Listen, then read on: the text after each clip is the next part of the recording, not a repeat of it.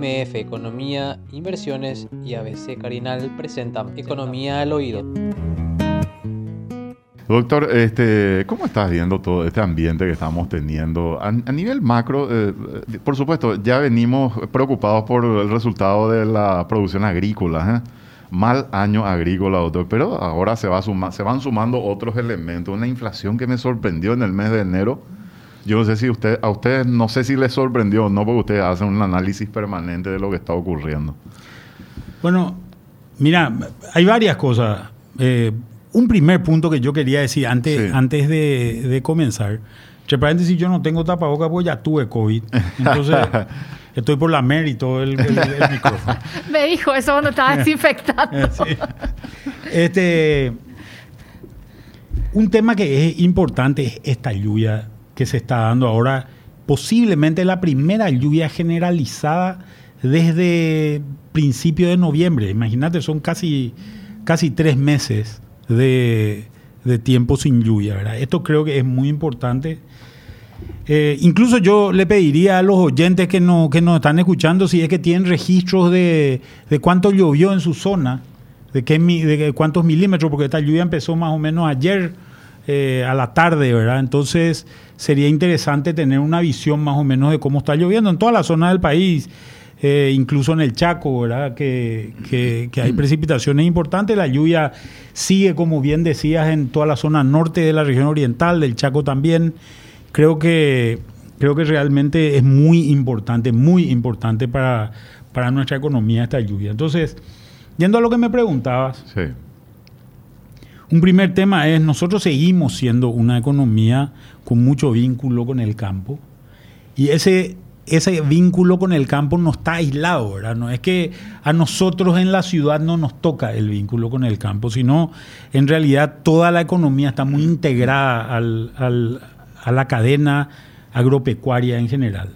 Lo que tenemos es una, una caída de precipitación muy importante. Esa caída, esa caída en la precipitación ha hecho que haya una retracción en, la cosecha del cultivo más importante de verano que tenemos, que es, que es la soja, del orden de más o menos el 60%. Hoy eh, las entidades que están vinculadas, muy, muy vinculadas al campo, como el caso de Capeco, UGP, están hablando de 4 millones de toneladas más o menos 4 millones de toneladas te da un promedio de más o menos 1.100 kilos por hectárea. 4 es lo que se va a producir, Manuel. 4 es lo que se va a producir. 10, de 10 esta, millones esta es la última, de 10 millones y medio que se, mm. que se produce normalmente. ¿verdad? Un 60% de caída. Un 60% de caída, un poco más incluso, ¿verdad? Yo estuve haciendo eh, un promedio de, la gente que a mí me, me, me, me, mandaba diciendo cuánto le rendía sus parcelas y a mí me daba 1084 kilos de promedio. Eh, con eso me daba más o menos 4 millones y medio, pero estaba en ese, en ese rango entre 4 y 4 millones y medio. Y además con un problema serio, que es un problema de calidad. Es decir, la soja se conforma. ¿Qué quiere decir que se conforma? Que se pone todo a un estándar igual se pone al mismo nivel de humedad, los granos tienen más o menos el mismo tamaño todos, eh, etcétera, etcétera. Cuando te viene una situación como esta, tenés un problema de que, de que primero se producen abortos en la floración, o sea, las, plantas, vos las puedes ver verde, pero no tienen flores, y al no tener flores no tienen frutos después, ¿verdad? O sea, no tienen vainas, y al no tener vainas no tienen, no tienen granos, ¿verdad? Una de las cosas que pasa también es que normalmente esa vaina, esa vaina tiene diferentes niveles de, maduración. Normalmente la vaina que está más cerca del tallo es la primera que madura y la última que madura es la del fondo, ¿verdad? Como una chaucha, como si fuese un, eh, poroto o, cualquier otro tipo de, leguminosa similar a esta, ¿verdad? Eh, y la última, por ejemplo, no madura del todo y se llama verdín eso. Esto normalmente se hace en descuento. O sea, yo me voy a entrego mil kilos de una soja que no tiene una calidad uniforme y el silo no puede recibirme todo, no me paga por todo, me paga por ejemplo por el 85%. El 15 me dice tenés granos que están achicharrados, tenés granos que están que, que no están maduros, que son verdines, etcétera, etcétera, ¿verdad? Entonces, estas 4 millones de toneladas posiblemente sean menos de 4 millones de toneladas otra vez en términos comerciales, ¿verdad? Esa, ese verdín, por ejemplo, no se puede usar para fábrica porque si se hace aceite, eso te sale un aceite verde. Y ese aceite verde te castigan en los mercados internacionales, entonces obviamente las fábricas rechazan. ¿Cuánto se procesa de lo que producimos actualmente a nivel interno, Manuel? Y Paraguay tiene una capacidad de procesamiento de 4 millones y medio de toneladas. Nosotros estimamos, y más o menos para que tengan una idea, de lo que entra a fábrica te sale más o menos 22%, entre 20 y 22% aceite y el resto te sale harina y espeler.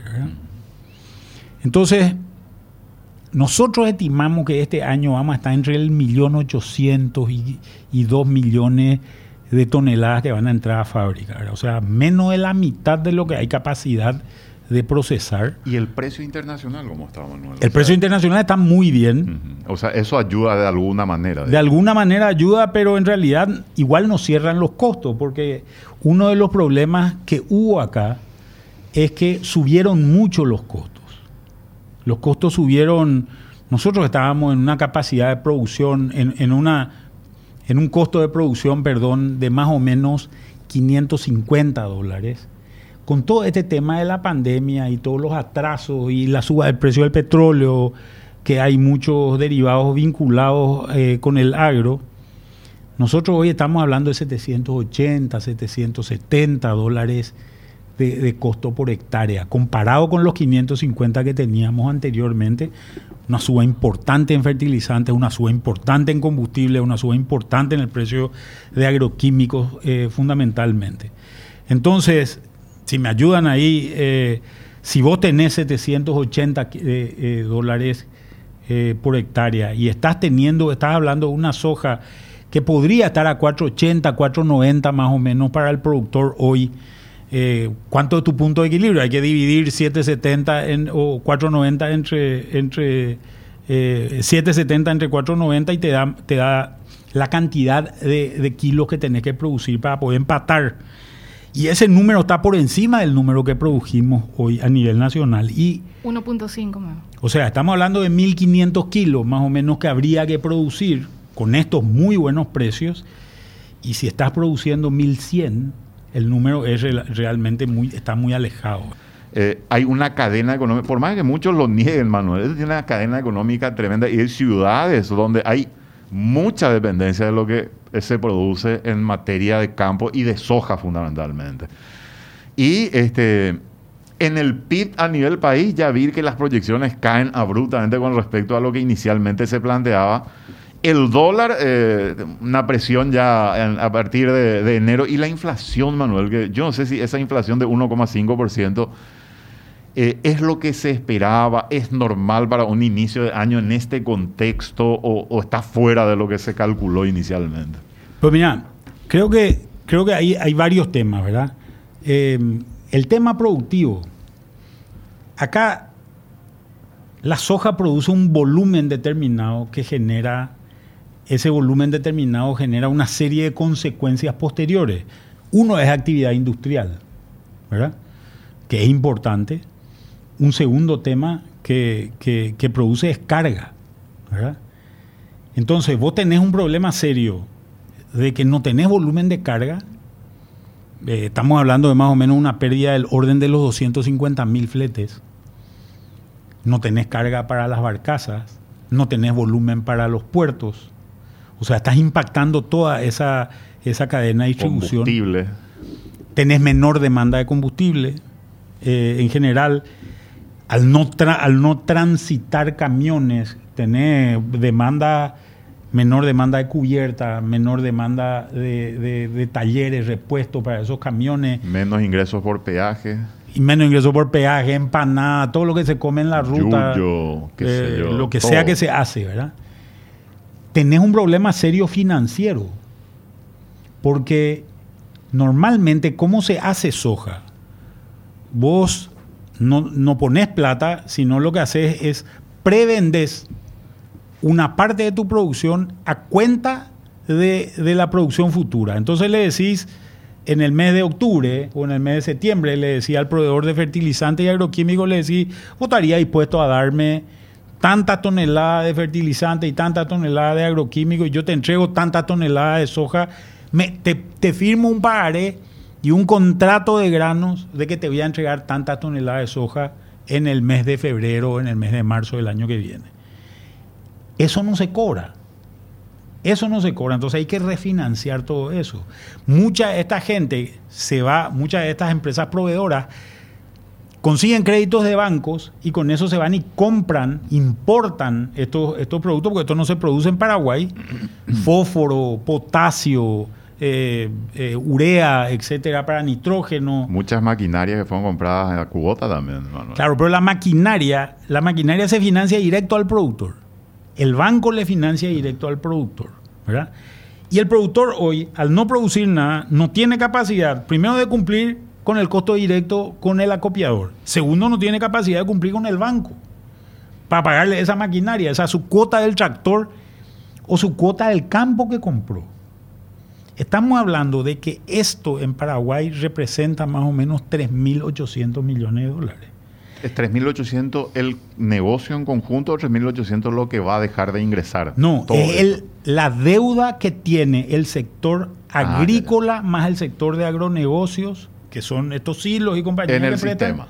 en el sistema financiero paraguayo. Sobre, una, sobre un total de más o menos 13.500 millones, es la cartera más grande que hay en Paraguay. ¿Verdad? No, es macana eso. Entonces, tenés todos estos problemas. Esto afecta al dólar. ¿Por qué afecta al dólar? Porque en realidad nosotros tenemos hoy una caída estimada de producción entre lo que vamos a exportar de aceite, lo que vamos a exportar de, de- Lo harina, vamos- Lo etcétera. que vamos a dejar de ingresar. Lo que vamos a dejar de ingresar, una caída con relación al año pasado del 19%.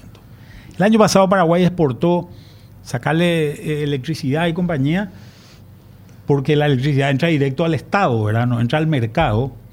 Eh, exportó 10.500 millones de dólares. Y a eso le tenés que restar 2.000 millones más o menos. O sea, este año sería más o menos 8.500 millones de dólares. Son 2.000 millones de dólares que no van a entrar a Paraguay. ¿Verdad? Esos 2.000 millones de dólares, y acá entramos en el tema inflacionario, ¿verdad? Sí. Uno de los temas que nosotros tenemos es que alrededor de 35-40% de los productos que tenemos más o menos son productos que no, que no se producen en Paraguay, sino que se importan. ¿Verdad? Y normalmente la importación se transa en dólares, ¿verdad? Entonces, ¿qué es lo que va a pasar? Nosotros vamos a tener un volumen menor de ingresos de dólares durante este año de lo que solemos tener eh, normalmente, ¿verdad? Como decía, más o menos 19% es el número que a mí me, me daba de, de- retracción. Eso quiere decir que, que el Banco Central va a tener que intervenir mucho más activamente si no quiere que suba la inflación, ¿verdad? Y acá hay, acá hay algunos temas que son importantes de tener en cuenta. El Banco, el banco Central normalmente recibe dinero del Ministerio de Hacienda, que ese dinero que recibe el Ministerio de Hacienda, después el, o sea, el, banco, el Ministerio de Hacienda deposita la plata en el, Banco Central y después le reclama al Banco Central, le dice, dame eso, pero dame en guaraníes. Entonces, yo recibo un crédito para hacer una ruta como ministro de Hacienda, pido después al Banco Central que esa plata me den, pero me den en guaraníes. Normalmente, fíjense los números que más o menos nosotros tenemos. Más o menos 800 millones de dólares eh, que recibimos de Itaipú, Yacyretá, cuando nos pagan Yacyretá, ¿verdad? Porque no se le paga siempre, ¿verdad? Cada dos años. Pero de Itaipú ya está unos 800 millones de dólares y Paraguay venía haciendo continuamente una emisión de por lo menos 500 millones de dólares, más algunos créditos del BID, eh, Banco Mundial y otro tipo de créditos, vamos a suponer unos 200 millones de dólares. En total más o menos 1.500 millones de dólares. El año 2020, ese número se fue a 1.900 millones de dólares, que el, que el Ministerio de Hacienda le depositó al Banco Central.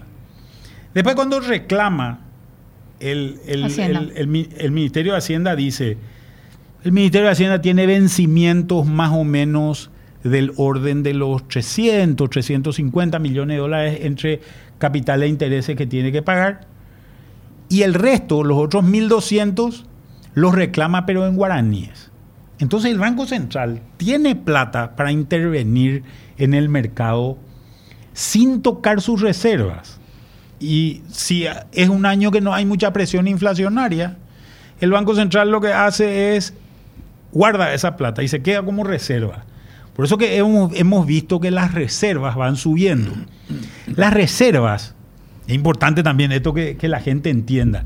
La reserva parecería ser que es una cuenta, para los que entienden algo de contabilidad, parecería que es una cuenta patrimonial del Banco Central. Pero no es así. La reserva es una cuenta del activo del Banco Central. Es decir, esa plata el Banco Central invierte para cubrir sus pasivos. Es decir, las deudas que tiene. ¿Cuáles son las deudas que tiene? Y si sacan un billete y miran, el billete va a decir, esto vale la suma de, bueno, depende del tamaño del billete, de 10 mil guaraníes que te pagará el Banco Central, ¿verdad? El Banco Central tiene como pasivos también todos los depósitos de los bancos comerciales. Tiene como, como pasivos los encajes legales, etcétera, ¿verdad? Entonces, cuanto más plata tenés en reserva, más sólido es tu sistema financiero y más sólida es tu moneda eh, eh, que te protege en general. Dicho esto, con este, con este, con este tema, lo que tenemos es que este año, esos 800 millones de dólares que entran de Itaipú se está bajan. ¿Por qué bajan? Porque el río está abajo y está produciendo Itaipú menos electricidad que en años anteriores, ¿verdad?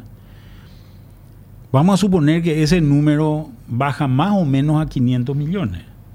O sea, ahí ya hay una pérdida de alrededor de 300 millones de dólares. Por otro lado, no sé si vieron, durante el mes de enero salió el, Ministerio de Hacienda a hacer una emisión de deuda y esa emisión de deuda fue bastante menor que en años anteriores. La autorización nueva que tuvo el Ministerio de Hacienda fue de 300 millones de dólares. Eh, rescató bonos, bonos que, vencían en el 2023, los bonos de la primera emisión de, eh, de deuda que se hizo. Con lo cual, este número que más o menos era 500 se quedó en 200 más o menos, ¿verdad? de plata fresca, digamos. ¿verdad? O sea, ya tenés más o menos de esos 1.500 millones, alrededor de 600 millones de dólares menos de lo que tenías. Tenés 900, tenés más o menos 300, 350 millones de dólares de vencimiento. La capacidad de intervención del Banco Central en un año que va a haber presión sobre el dólar. ¿Por qué va a haber presión sobre el dólar? El dólar es la moneda americana, ¿verdad? No es la moneda la moneda nuestra. Nosotros no tenemos control sobre el dólar. Y en esta, esta inflación que hay acá también hay en Estados Unidos. ¿verdad? Hoy existe un consenso en Estados Unidos de que van a haber aumentos de tasas de interés en lo, lo que se llama eh, eh, los fondos de reserva de, de la Reserva Federal. ¿verdad? Entonces, ese incremento que va a haber de, de, de tasa de interés, Estados Unidos es el país más seguro del mundo para el dinero.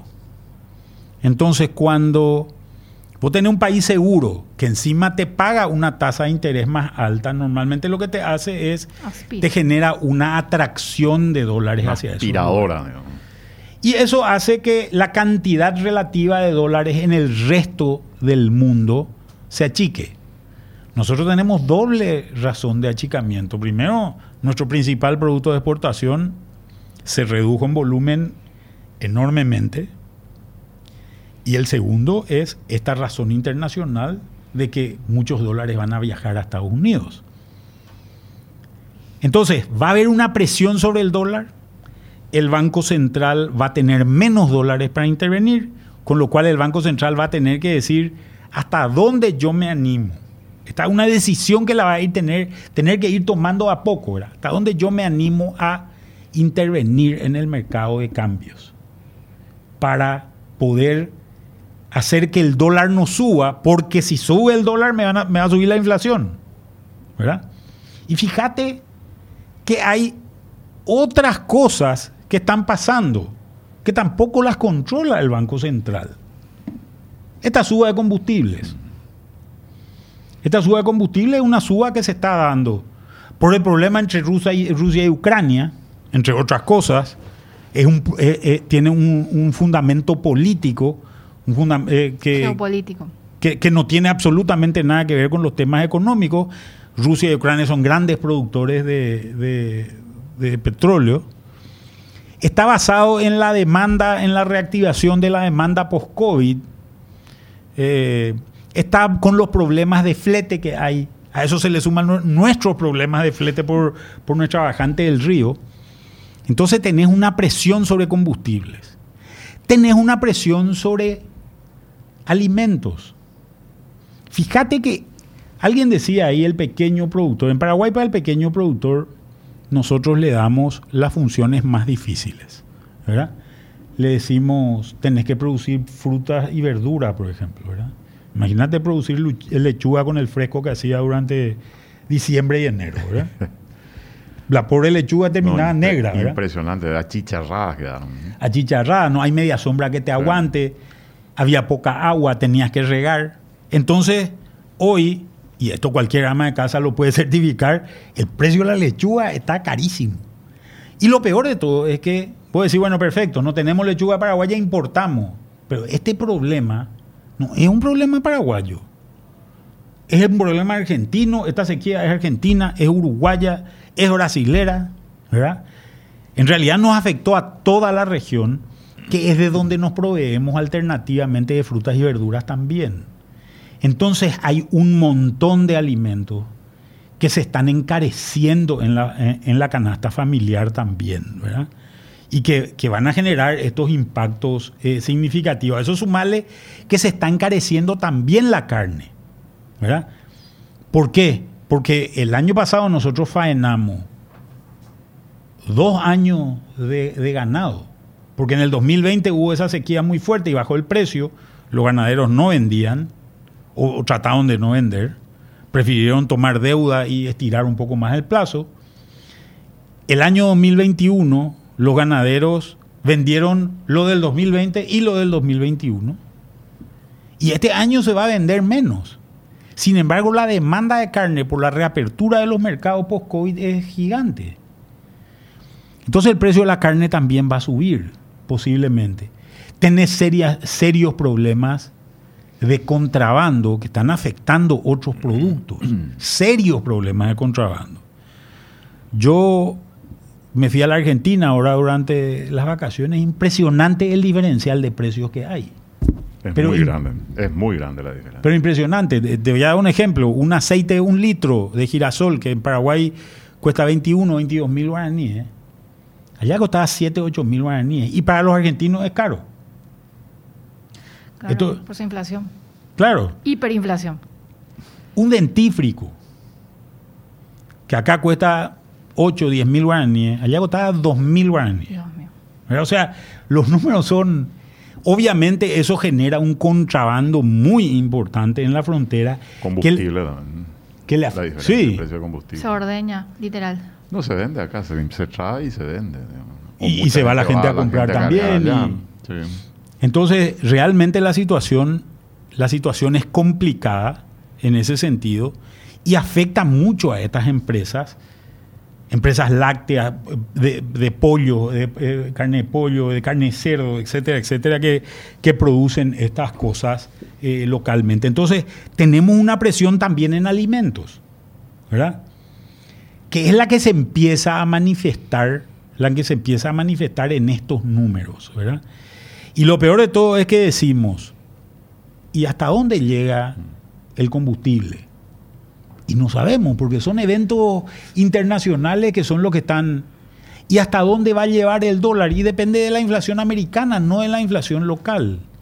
¿Y hasta dónde va a llegar el precio de los alimentos? Y se dice que... Y esta- estas son las noticias que hay, por eso yo decía, esta lluvia es muy positiva en todos los lugares del país Pero, por ejemplo, ahora el agricultor eh, mecanizado podría plantar maíz, podría hacer una safriña de soja. Vamos a ver cómo continúa la lluvia. Se habla de un buen mes de precipitación en febrero, pero en marzo ya no sabemos. Pero replantar productos frutihortícolas es casi imposible ya ahora. ¿verdad? Replantar tomate, replantar, a no ser que sean producciones hidropónicas, etcétera, bajo otras condiciones que las que tenemos hoy. Entonces, parecería ser que tenemos muy generalizados algunos números de la inflación. Entonces, el Banco Central tiene esta doble preocupación. Tal es así que el Banco Central ha venido levantando su tasa de política monetaria, que es básicamente la tasa que le ofrece a los bancos para que los bancos depositen su liquidez ahí. Esa tasa durante la pandemia estaba en 0,75. Hoy está en 5,50.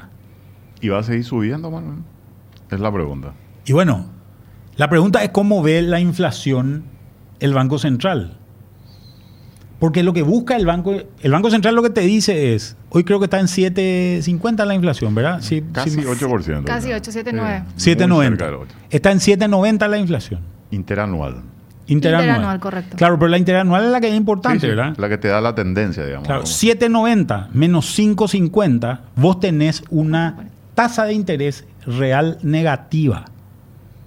¿Verdad? Esto es lo que ve el Banco Central. ¿Verdad?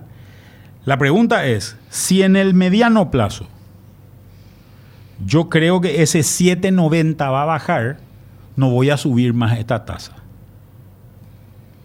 ¿Verdad? Porque en realidad, y esto me acuerdo que me decía a mí un profesor de macroeconomía, el, la economía pues, es como un auto que tiene volante con juego. ¿Te acuerdas de ese volante Sí. con juego? El Jeep famoso era. Que Vos doblabas acá y todavía no doblaba. ¿verdad? Tenía Después de 10, cinco 15 vueltas. metros Dio- recién empezaba a doblar. Dio media vuelta al volante y todavía no empezó a doblar el vehículo. Sí. Todos los micros que habían en Asunción tenían esas condiciones. Más o Así menos, se ¿verdad? comporta la Do- economía. Claro, y así se comporta la economía. Entonces vos empezás a doblar acá y allá recién dobla, ¿verdad?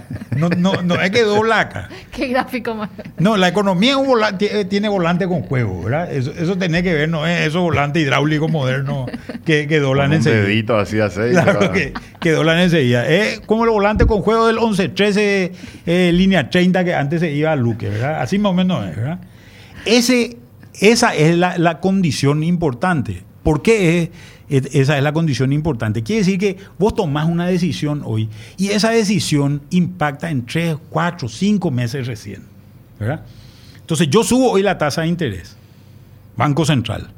Viene el banco comercial y dice, ahora que la tasa de interés está más alta, yo coloco plata a esa nueva tasa de interés y achico la cantidad de dinero. Al achicar la cantidad de dinero, el, el crédito se vuelve más caro. Entonces viene el tomador de crédito y dice, ah, no, yo a esa tasa que iba a tomar mil, ahora quiero tomar 500 nomás. Empieza a circular menos cantidad en la economía y eso, eso teóricamente aplaca la inflación. El problema es que nuestra inflación no tiene recursos, no, no tiene razones locales nomás. O sea, casi no tiene luego razones locales. Podemos hacer mucho esfuerzo, pero no vamos a controlarlo, digamos. Claro, ¿qué nosotros podemos hacer con la guerra Rusia-Ucrania? O la potencial, el potencial conflicto Rusia-Ucrania que afecta el, el- el negocio de petróleo. ¿Qué nosotros podemos hacer con relación a la sequía? La sequía Escapan. eh, depende de los vientos alisios que generan eh, el, el calentamiento del Pacífico ecuatorial y que genera la niña o el niño. ¿verdad? O sea, son eventos eh, absolutamente alejados de, nuestro, de nuestra capacidad de control, ¿verdad?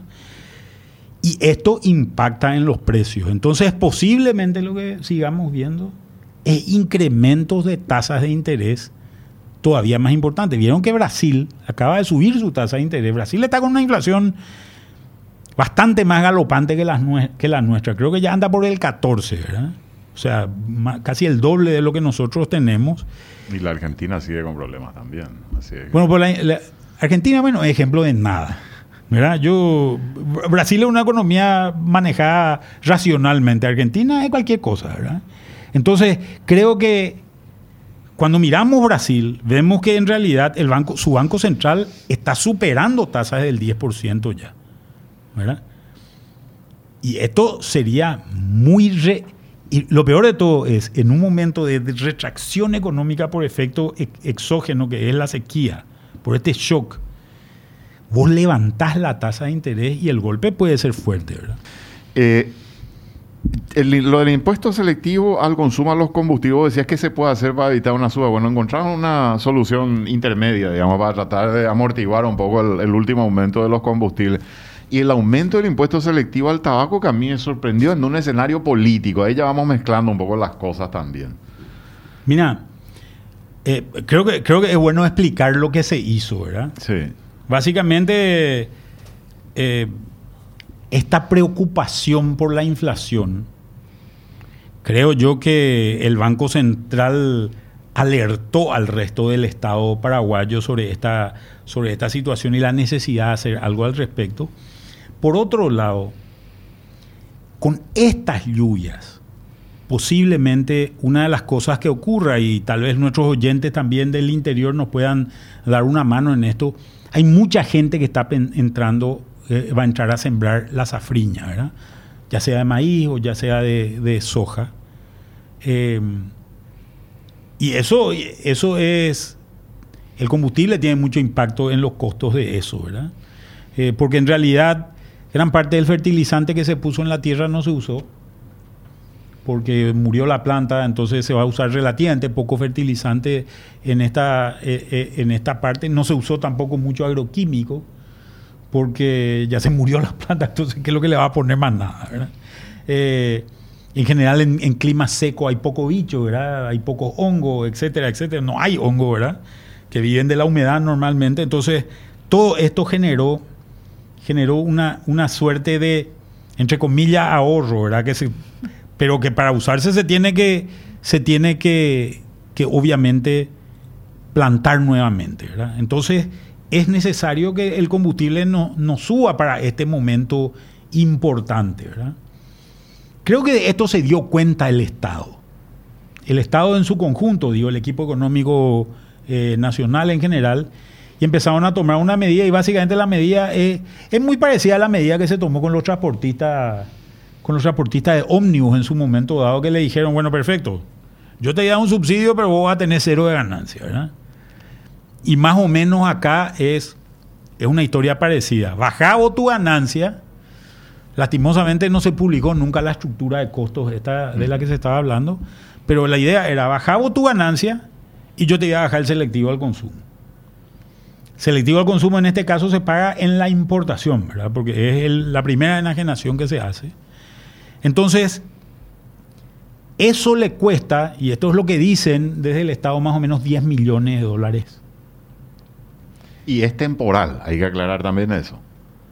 No una Es medida que va para hasta fin de año. Es temporal, va por un periodo de algunos meses o de un primer mes y después se analiza. No sé cómo quedó finalmente aquello. Claro. Dijeron que iban a seguir monitoreando. A Y en la discusión de la ley 6380, que es la ley del 2019 que hace las modificaciones tributarias, se había puesto, obviamente se habían puesto topes al selectivo al consumo por rubros, ¿verdad?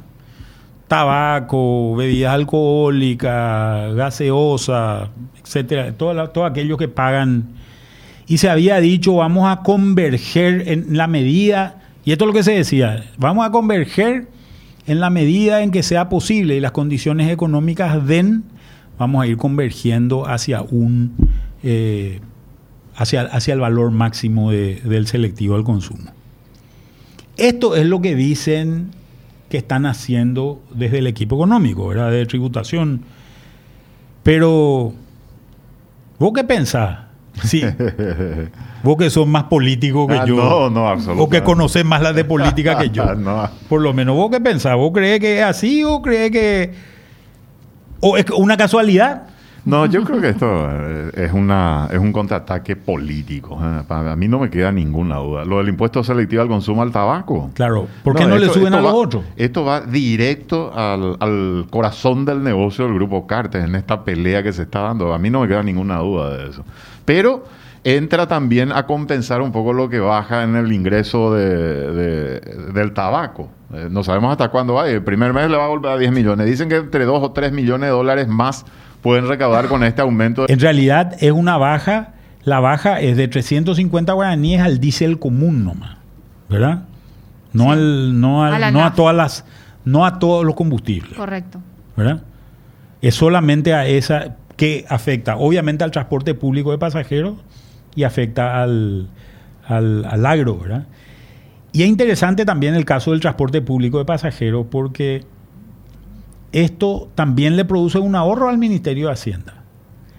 Porque hoy no recuerdo, no, no recuerdo de memoria, creo que estaba más o menos en alrededor de 40% o 46%, algo así, el impacto en los costos del combustible. En los, en- en los costos del transporte público, el impacto del combustible estaba en 46%. ¿verdad?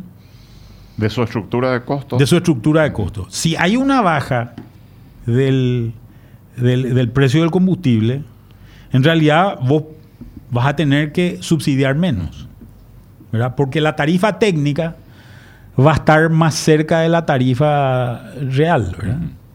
Ahora creo que la última modificación se aumentó el subsidio, pero va hasta noviembre, creo que el cálculo de pago de la, de la tarifa.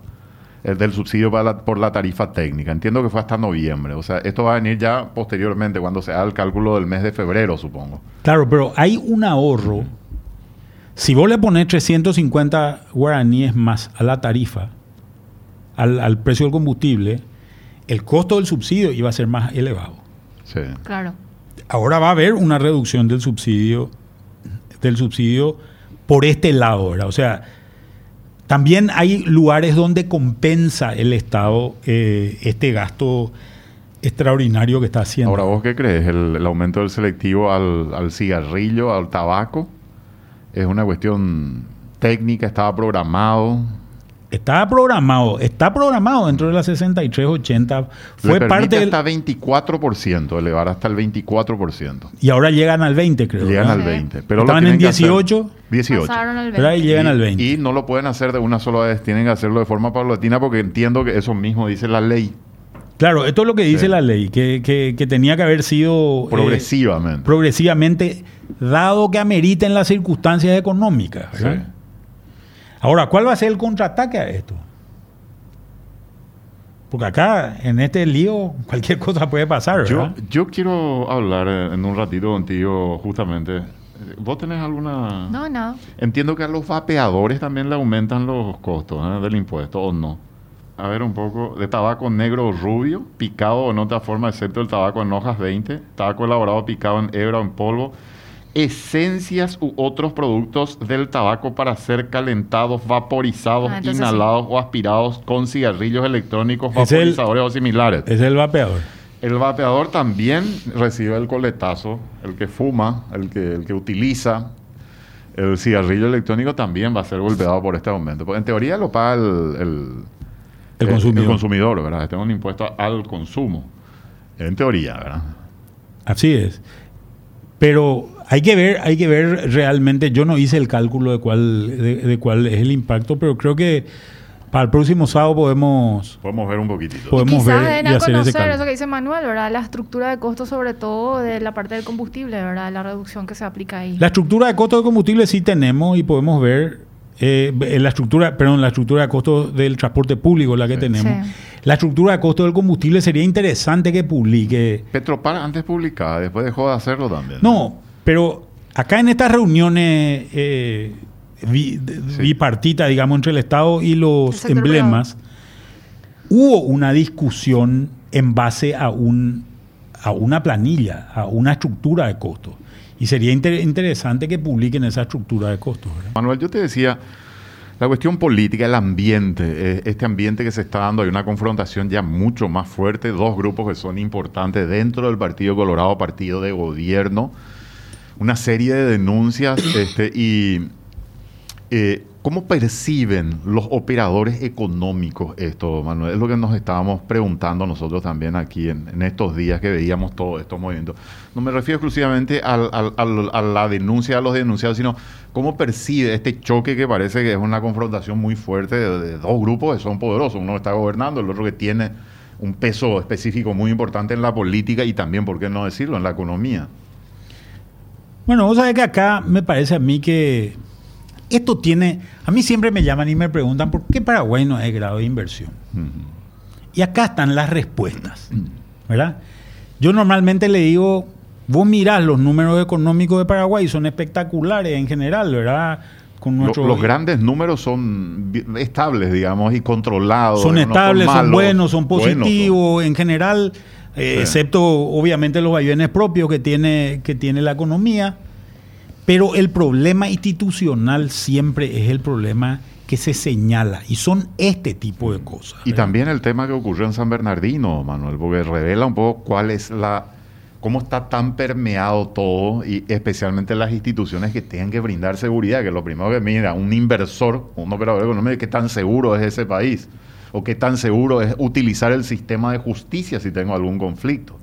Claro, y lo que te das cuenta es que en realidad viene un oficial que cambió el, el, en, la computadora de la policía, cambió la, las descripciones de un narco, ¿verdad? Este tipo de cosas son las cosas que realmente complican, ¿verdad? Eh, el hecho de que, de que no haya habido eh, cobertura y protección policial razonable en esa, eh, en esa zona eh, las declaraciones que yo escuché por lo menos de Iván Torres, donde, donde hablaba también de la precariedad de la ambulancia en la cual le, llevaban a la mujer, ¿verdad? Todo este tipo de cosas en realidad atenta contra, contra la calidad del, de, las instituciones en Paraguay. Por una razón muy importante y muy, y muy, muy importante de señalar, ¿verdad? Que es la siguiente cuando vos haces un negocio con alguien y tenés un problema, tenés que recurrir a una tercera parte que es la que, define eh, el, conflicto, el, conflicto. Y normalmente esa tercera parte es el Poder Judicial. Y este Poder Judicial, sumado a los organismos de seguridad, como el caso de la policía, en realidad no cumplen las condiciones que deberían que deberían cumplir, lo que tenés es menor cantidad de transacciones y tenés un problema de retracción en la economía. Entonces, nada de esto ayuda a que las cosas eh, progresen también. Pero se percibe, Manuel, el impacto cuando, o sea, digamos, cuando uno ve el movimiento, la gente, cuando hacen consultas sobre este, qué vamos a hacer, vamos a invertir. O sea, eh, al momento de decidir algo, digamos, de algún emprendimiento, de algún proyecto, e, este tipo de cosas pesa, digamos. En la... Claro, claro, pesan y pesan en ciertas zonas, ¿verdad? Eh, te voy a dar un ejemplo muy concreto. La temporada veraniega de San, de San Bernardino se cortó el domingo pasado. Se cortó el domingo pasado. Y, se cancelaron muchísimas cosas, dicen. Se cancelaron conciertos, se cancelaron actividades, se cerraron locales, etcétera, etcétera. Eso dejó sin trabajo a mucha gente y dejó con problemas a, mucha gente. Gente que estaba muy vinculada. Yo no sé hoy si es que un joven va a tener muchas ganas de irse a un concierto, a un concierto masivo, ¿verdad? Y a mí me dijeron mucha gente que estaba con el tema del alquiler de las casas y todo eso que eh, separó todo. separó todo. Por eso digo, ese es un impacto y es un impacto eh, a nivel microeconómico que es, que es extremadamente relevante, ¿verdad? Y que realmente genera un impacto un, impacto serio. ¿verdad? Y a nivel internacional tampoco, Manuel, la gente escapa porque como estaba vinculada como una figura. tremenda. Los medios digitales, vos decías, hacen cobertura como el país, si mal no recuerdo, de España, por ejemplo, tuvo réplica de lo que pasó en Paraguay. No, pero y fíjate que, fíjate que ocurren cosas que son importantes. Yo recuerdo un, festival, un, recital de Ariana Grande. Sí. No recuerdo si era en Manchester o en Birmingham, en, Inglaterra, que entraron también y mataron como a 20 personas, ¿verdad? Eh, y eso está vinculado a se hizo, digamos, la aparición de estos grupos terroristas árabes eh, vinculados al ISIS, vinculados a, a, eh, ¿cómo se llama el otro? Eh, Al Qaeda, etcétera, etcétera. Y acá vos empezás a tener una situación similar donde tenés sicarios vinculados a vinculados a, la droga y al, y narcotráfico. Aparte de todas las operaciones donde Paraguay ha ido apareciendo durante los últimos uno o dos años, ¿verdad? Eh, este, este tráfico de, cocaína, este cargamento se encontró en Hamburgo y, y otro tipo de cosas que, que, han sido realmente muy importantes. Yo creo que nosotros tenemos que empezar a tener medidas mucho más, mucho más consistentes y no solamente el cambio de un jefe de policía. Y la cuestión de la justicia, que es lo que siempre preocupa no, también. ¿no? Pero te en digo, otros países ocurren también este tipo. Pero te digo, cosas, pero... Eh, esos son procesos incluso, incluso Roberto, pero ¿por qué hoy no podemos tener un control del espacio aéreo y la capacidad de derribar aviones que, que circulan yo, sobre nuestro espacio vos, aéreo y que no, no, vos, no, no, no responden. ¿verdad? Claro, vos planteas algo que es mucho, digamos, eh, es muy importante que no ocurre y no cuesta mucho dinero, porque lo que hablan es, qué sé yo, de 10, 15 millones de dólares. Eso para un país, para la seguridad de un país. Y el presidente nada. puede tomar la decisión. Y puede tomar la decisión. Él solo, Pero, no necesita consultar con yo, nadie. Yo te llevo a lo otro que vos mencionabas. Si un tipo que trabaja en la policía está allá en, en, un, en, en el interior y puede entrar a modificar, el, el borrar, digamos, el, borrar, eh, ocultar, lo que sea, datos de búsqueda. Imagínate, o sea, qué seguridad hay en, lo que se puede hacer o en lo que se pueda operar dentro del país, digo, a nivel general. Entonces, no, y ahí te, tenés te, que tener te organismos del Estado que sean, que, que, crucen la información y que no estén vinculados. Por ejemplo, acá es el... Eh, ¿Cómo se llama? MITIC, es que se llama ahora de la MITIC. tecnología, ¿verdad? Ministerio de Tecnología de la Información. Correcto. Claro, vos ahí, ¿por qué un policía, un policía tiene que poder cargar una vez y no cambiar más? ¿Verdad? No tiene por qué poder, y hay niveles de ingresos que vos podés eh, definir. Por suerte, había una capacidad de seguimiento, parece que vos podías meter cosas nuevas, pero no borrar lo anterior. Quedó un registro ahí. Entonces quedó el registro de lo que había anteriormente eh, de este señor, razón por la cual estas dos personas se fueron, se fueron presas. MF Economía Inversiones, ideas globales para necesidades locales. Visítanos en www.mf.com.py.